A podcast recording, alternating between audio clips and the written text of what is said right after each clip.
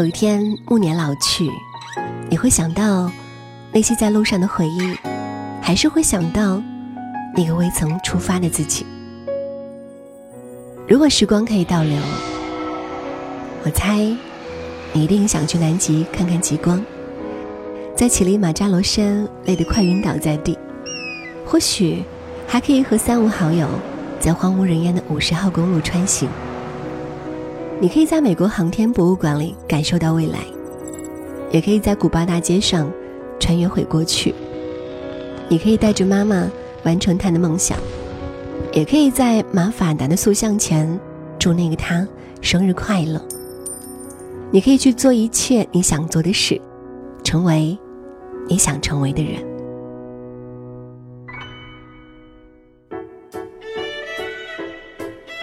天气越来越热了。暴晒闷热，受不了的人们估计已经计划着去哪里避暑了。比如说我，冬天想去海岛，夏天想去滑雪。南半球的现在呢，已经开始入秋了，正是凉爽的时候。一些纬度比较高的地方也并不炎热。如果冬天的雪板还没有被你雪藏，那么我们就来一场夏天的滑雪之旅吧。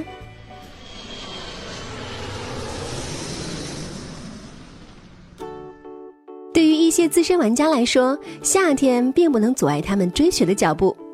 如果你想在夏季再享受一下驰骋在无垠雪地上的快感，任凭雪板板尾激起层层雪浪，那就不妨做一名追雪客，去国外找寻一片粉雪，满足你踏雪的欲望。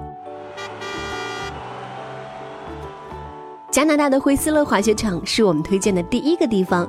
因为高纬度的地理位置，这里呢还处于白雪皑皑的雪季，得天独厚的自然条件使这一地区拥有长达半年的雪季。多森林的地理环境使这里成为绝佳的滑雪胜地。惠斯勒滑雪场包括有两座山，惠斯勒山和黑书山，共拥有八千一百七十一英亩雪场，十六个碗状雪场，十三个冰川和两百多个设有标识的雪道。惠斯勒山滑雪场于一九六六年启用，其中包括专业滑雪道、中级滑雪道以及适合初学者所用的滑雪道，是加拿大滑雪道最多的滑雪场。雪季从每年的十一月开始至次年的五月，偶尔天气允许的情况下还会延长至八月。现在这个时间去啊，刚刚好。黑书山的滑雪场于一九八零年启用，安装了可以让八人乘坐的快速缆车。滑雪道较惠斯勒山更宽广，但多斜坡地，更适合有多年滑雪经验的高端玩家。山顶上有两个冰河，熟练者呢可以体验在冰河上滑降的快感。黑书山山顶终年积雪，夏天也可以享受滑雪的乐趣。为了防止雪盲，每段都有绿道、蓝道，还有黑道，同时呢标志为圆形、菱形和三角形。在这里的雪道上驰骋，感受雪道两旁银装素裹的针叶林与自己擦身而过，滑雪的同时将这辽阔与壮丽的风景尽收眼底，着实是一种享受。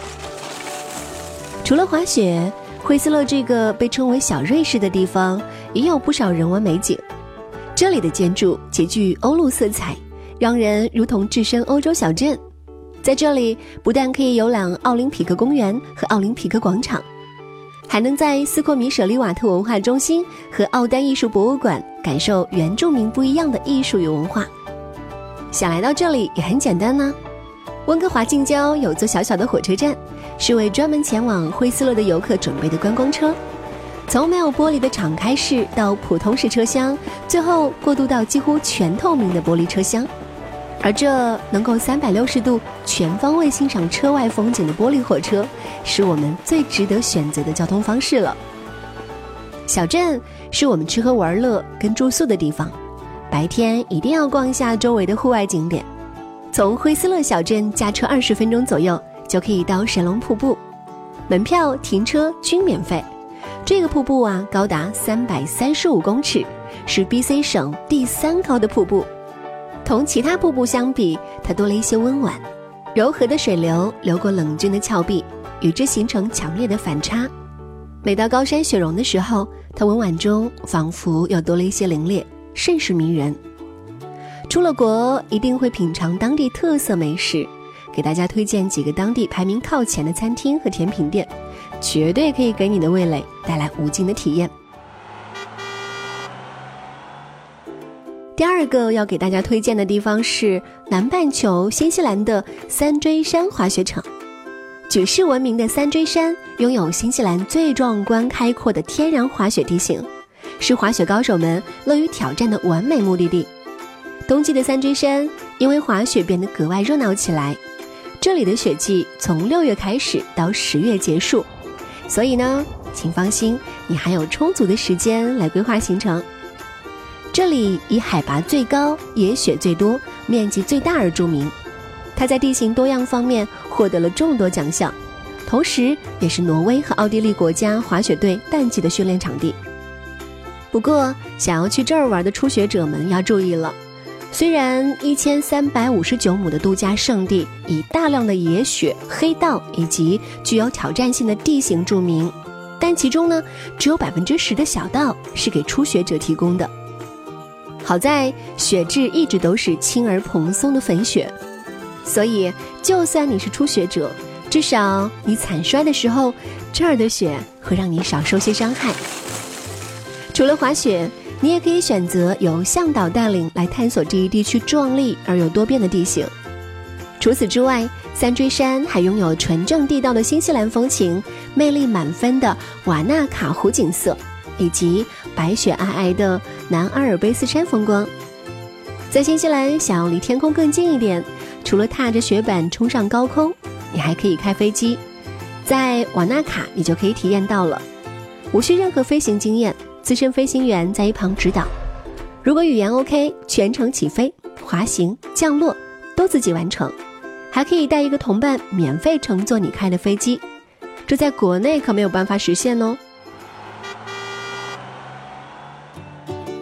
三个要推荐的地方是瑞典的 l i x g l a n s e n l i x g l a n s e n 坐落在北极圈一百二十四米以上，位于瑞典、芬兰和挪威的山脉交界处。这使它成为了世界上最北端的滑雪胜地。从斯德哥尔摩出发，一路上风光旖旎，景色秀美。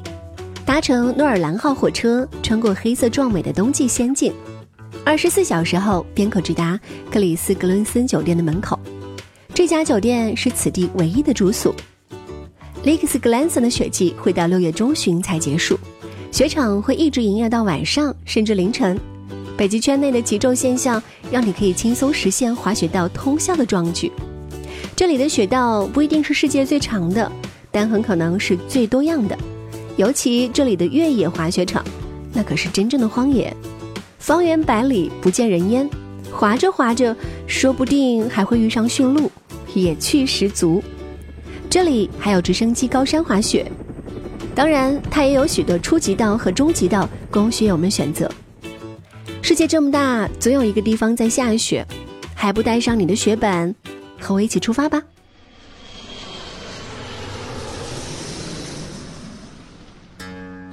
好了，今天的节目就到这里啦，明天见喽。